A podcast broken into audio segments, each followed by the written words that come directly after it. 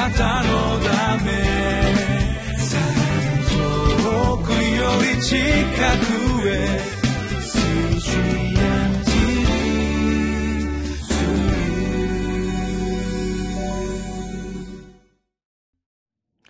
え皆様いかがお過ごしでしょうか？3月14日リビングライフの時間です。私はウェスレアンホールネス教団の玉川キリスト中央教会の牧師の本間と申します。今日はヘブル書の7章の23節から28節の御言葉から主の恵みを聞いてまいりましょう。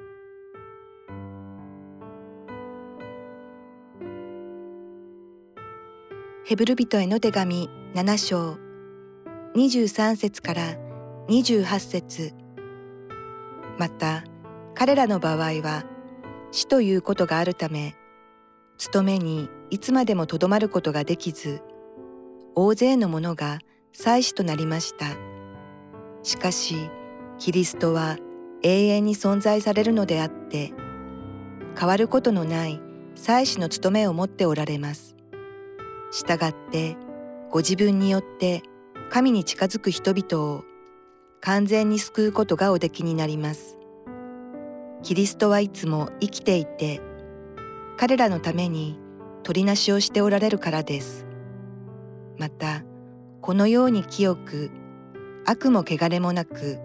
罪人から離れまた天よりも高くされた大祭司こそ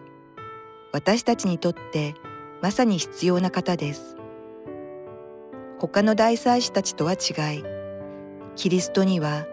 まず自分の罪のために、その次に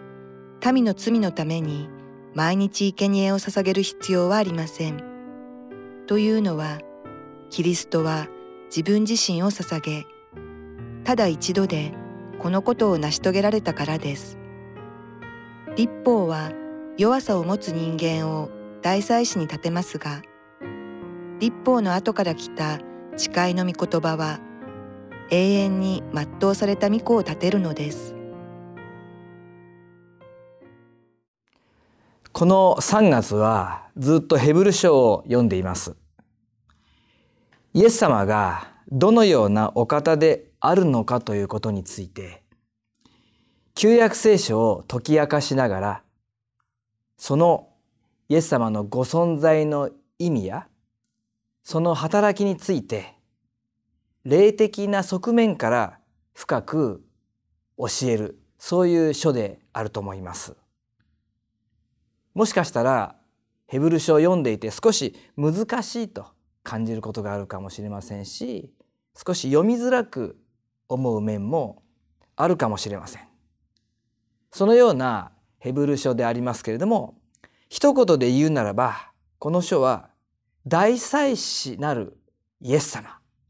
について書いてある書ということができましょう。大祭司というのはあまり私たちの生活に身近な存在ではありません。聖書の時代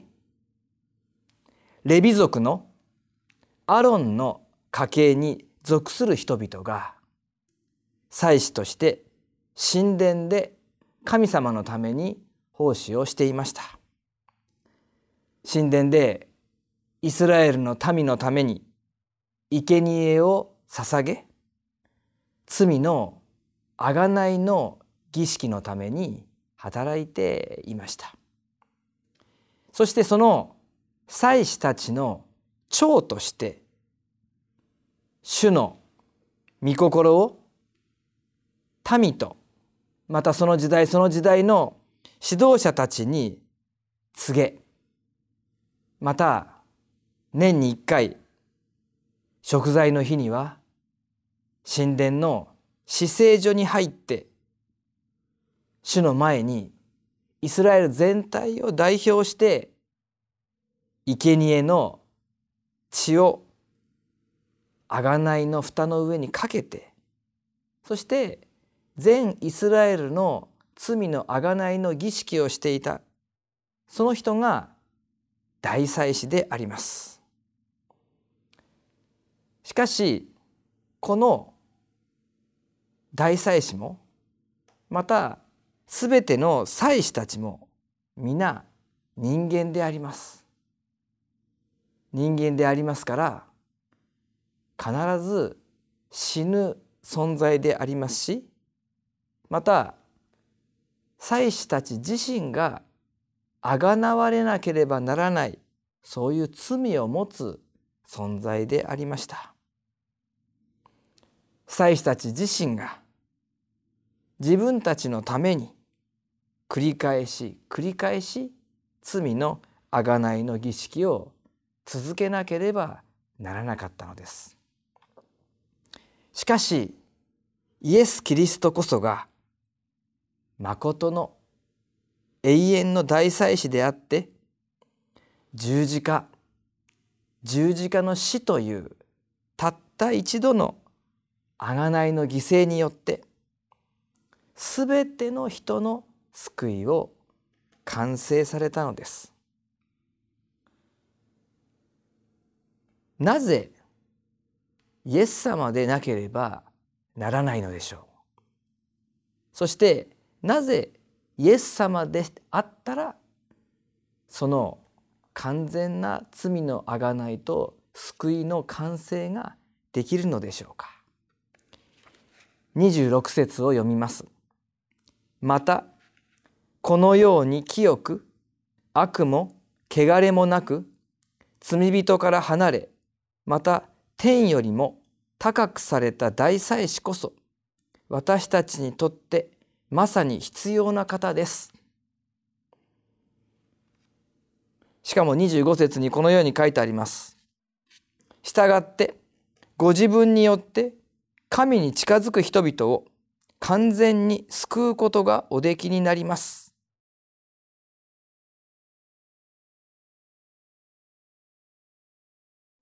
イエス様はそのように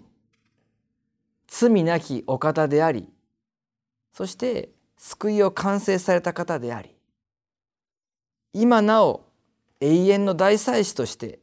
私たちのために取りなしをしておられるお方です。私たちは皆祈りをすると思いますけれどもなぜ私たちは祈るのでしょうか？祈ることができるのでしょうか？それはイエス様が十字架で神様と私たちを結んでくださったからです。そしてイエス様が今でも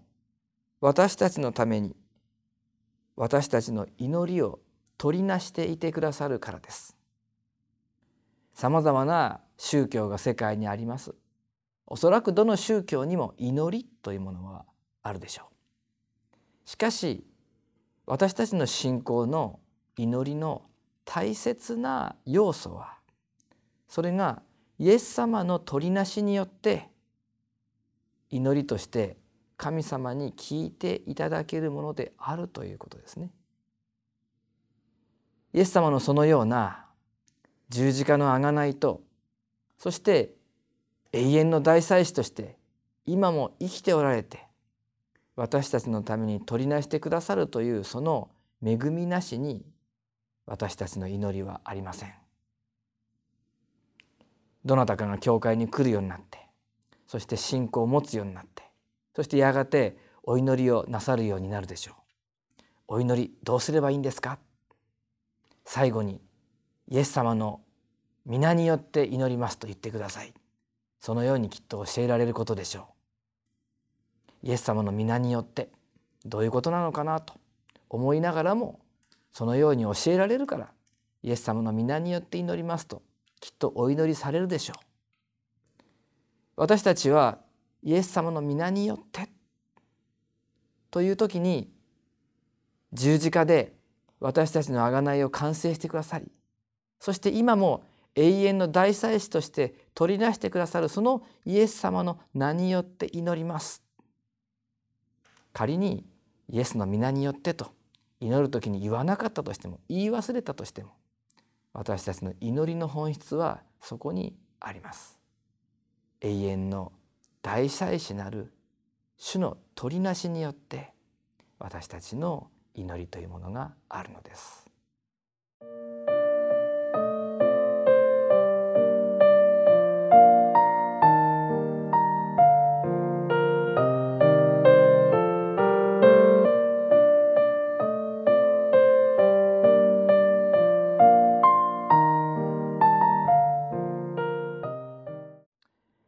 3月8日の日に読まれた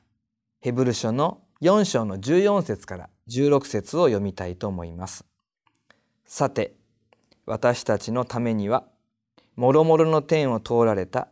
偉大な大祭司である神の子イエスがおられるのですから私たちの信仰の告白を固く保とうではありませんか。私たちの大祭司は私たちの弱さに同情できない方ではありません。罪は犯されませんでしたが、すべての点で私たちと同じように試みに遭われたのです。ですから、私たちは憐れみを受け、また恵みをいただいて、折にかなった助けを受けるために、大胆に恵みの御座に近づこうではありませんか。このように、私たちのことをよくご存知で、弱さも、また苦しみも試練も同じように味わわれて、しかし罪に勝利されたイエス様が今日も私たちのために取りなし共に歩んでいてくださる。このことが私たちの日々の生活の信仰の歩みの力であります。お祈りを捧げます。永遠の完全な大祭司であるイエス様弱く失敗ばかりの私のためにいつも取りなしてくださり感謝します。私を完全にしてくださる主を日々新しく覚えることができますように。十字架の前に罪の重荷を下ろす祈りの時を大切にし、さらに慕い求めるものとさせてください。主イエス・キリストの皆によってお祈りいたします。アーメン。あなたのため 그 치카구의 수주야